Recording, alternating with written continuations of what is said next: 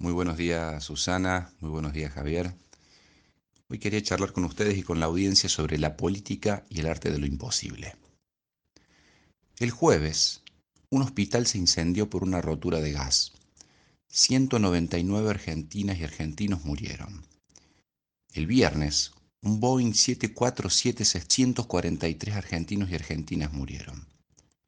El sábado, un geriátrico con 262 personas de nuestro país fueron asesinadas por un grupo de desconocidos. Son noticias que impresionan. Pero ninguna de estas noticias es verdad, o al menos no son toda la verdad. De haber pasado, habrían sido tapa de todos los diarios. Los muertos son ciertos, pero no sus causas. Su causa fue la que todos sabemos. Son los muertos por coronavirus.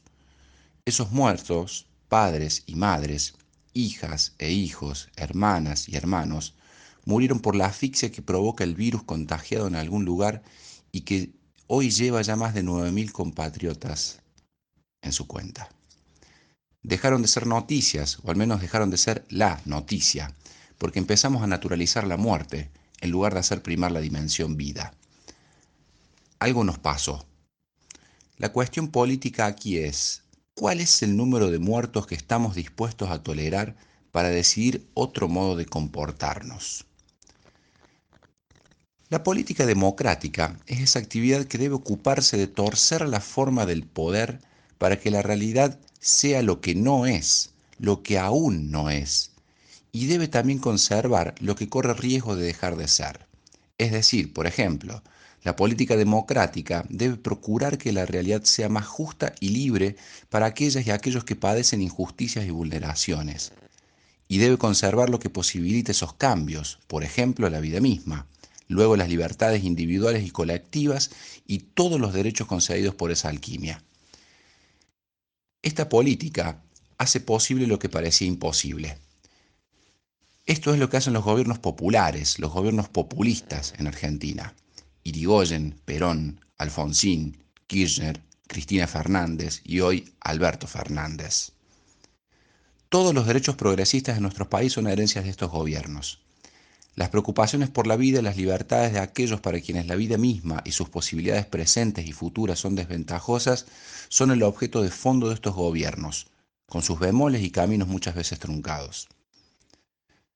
Pero cuando la política se dedica solo a mantener y profundizar las estructuras de poder ya existentes o a generar nuevas que hagan más exclusivo el reparto del mismo, la política pierde su vocación de modificar la realidad en favor de los desplazados por ese poder. Se convierte en política para pocos y la realidad se hace imposible para las mayorías. Eso es el neoliberalismo, eso fue el macrismo en Argentina, el menemismo, la dictadura. Ningún derecho social y colectivo se debe a estos gobiernos. Solo dejan el incremento de los privilegios para las élites económicas, culturales y sexuales.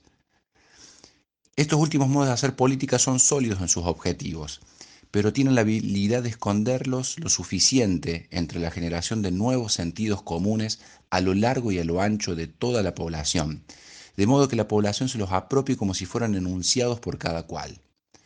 Todos somos Vicentín, dice alguien con el auto que se le cae a pedazos. Se quieren quedar con la justicia, dice un trabajador explotado de comida rápida. Quiero libertad, que nadie me diga qué pensar, grita un joven que fue a la marcha luego de la editorial de un vociferador televisivo.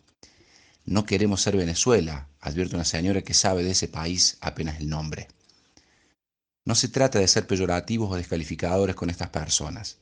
Se trata de señalar las contradicciones que serían imposibles si no fuera porque una forma de vida, la neoliberal, las instala como lógicas.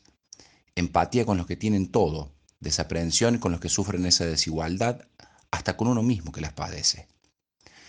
La dirigencia política, con esa contradicción igual que en estos conceptos que mencionábamos, se puede ver en el desparpajo de la mentira y el show mediático que, por ejemplo, se vio en el Congreso de la Nación la semana pasada. Juntos por el Cambio no quiere sesionar vía remota y montan un escenario para la vocifería que clama terminar con eso de andar creyendo en científicos o científicas. Allí hay resabios medievales, atentos. Por otro lado, sí sesionan de modo virtual en los lugares donde son gobierno, Cava y Mendoza, donde, por ejemplo, en esta última provincia, el PRO está cambiando la constitución provincial por esa vía. La contradicción es proporcional al daño que intentan hacer a la democracia nacional. En el último tiempo, eso se puede ver en relación al problema final con el que se enfrenta el, gobierno y la vida misma, que es la muerte. Desde el inicio de la pandemia, el gobierno de Fernández dijo que privilegiaría la vida antes que nada. Eso le trajo problemas con los empresarios, que querían aprovechar para despedir trabajadores en lugar de buscar mecanismos de cuidado en una situación de angustia global. Eso le trajo problemas con quienes imaginan que su libertad individual es un derecho ante el cual el resto del mundo debe inclinarse, como los que hoy hacen fiestas en Chapelco o se juntan a comer un asado en un barrio cerrado. Le trajo problemas con las empresas privadas de comunicación y sus voceros, cuyos intereses son mantener un estado de negocios, no el derecho humano a la información veraz. Los problemas reales los tenía y los tiene la población que tiene complicada la satisfacción de las necesidades elementales de alimentación y sanidad, de hacinamiento ante la necesidad de la distancia, de educación remota sin tener conectividad ni tecnología, de atención sanitaria sin contar con insumos ni recursos. Es esta población la que no va a las marchas convocadas por las que la convocan en favor de un liberticidio. Tampoco van a las marchas quienes están en la línea de fuego en los hospitales y clínicas, que advierten una y otra vez que no dan más, que ellos y ellas están muriendo salvando la vida de todo el que ingresa a una UTI, y que no habrá mozo de bar que sepa intubar un respirador en alguien agonizante. El gobierno nacional y la mayoría de los gobiernos provinciales y municipales se dirigieron a estos grupos en la comprensión del desastre global que ha significado la pandemia de coronavirus, una pandemia que ya tiene 27 millones de contagiados y casi 900.000 muertos. Lo imposible hoy parece que es evitar la catástrofe. Pero ahí está la política dando batalla, junto a la mayoría del país que se cuida, junto al sistema sanitario. Queda aún la batalla por nosotros mismos, por ese nosotros que el sentido común de a mí nadie me dice qué hacer hace anicos. Hay una cuestión a resolver aquí. Si a los médicos, a las médicas, a los enfermeros, a las enfermeras no se les cree, si no se le cree a los epidemiólogos o a las epidemiólogas, ni a los dirigentes ocupados en que no tengamos que reproducir aquí, en nuestra ciudad, las imágenes vistas de nuestros hermanos jujeños cavando las tumbas de sus muertos porque no hay lugar en los cementerios. ¿A quién le creen los negacionistas de la crisis? El negacionismo es el rechazo a la percepción de los datos de la realidad. ¿Hace falta que se muera un cercano para que el negacionista acepte que el cuidado no puede ser una cuestión de capricho? Lo imposible es evitar la catástrofe, salvo que no lo sea más. La batalla política real hoy en el mundo, en nuestro país, en nuestra ciudad, es por esos muertos que están y por los que podrían ser.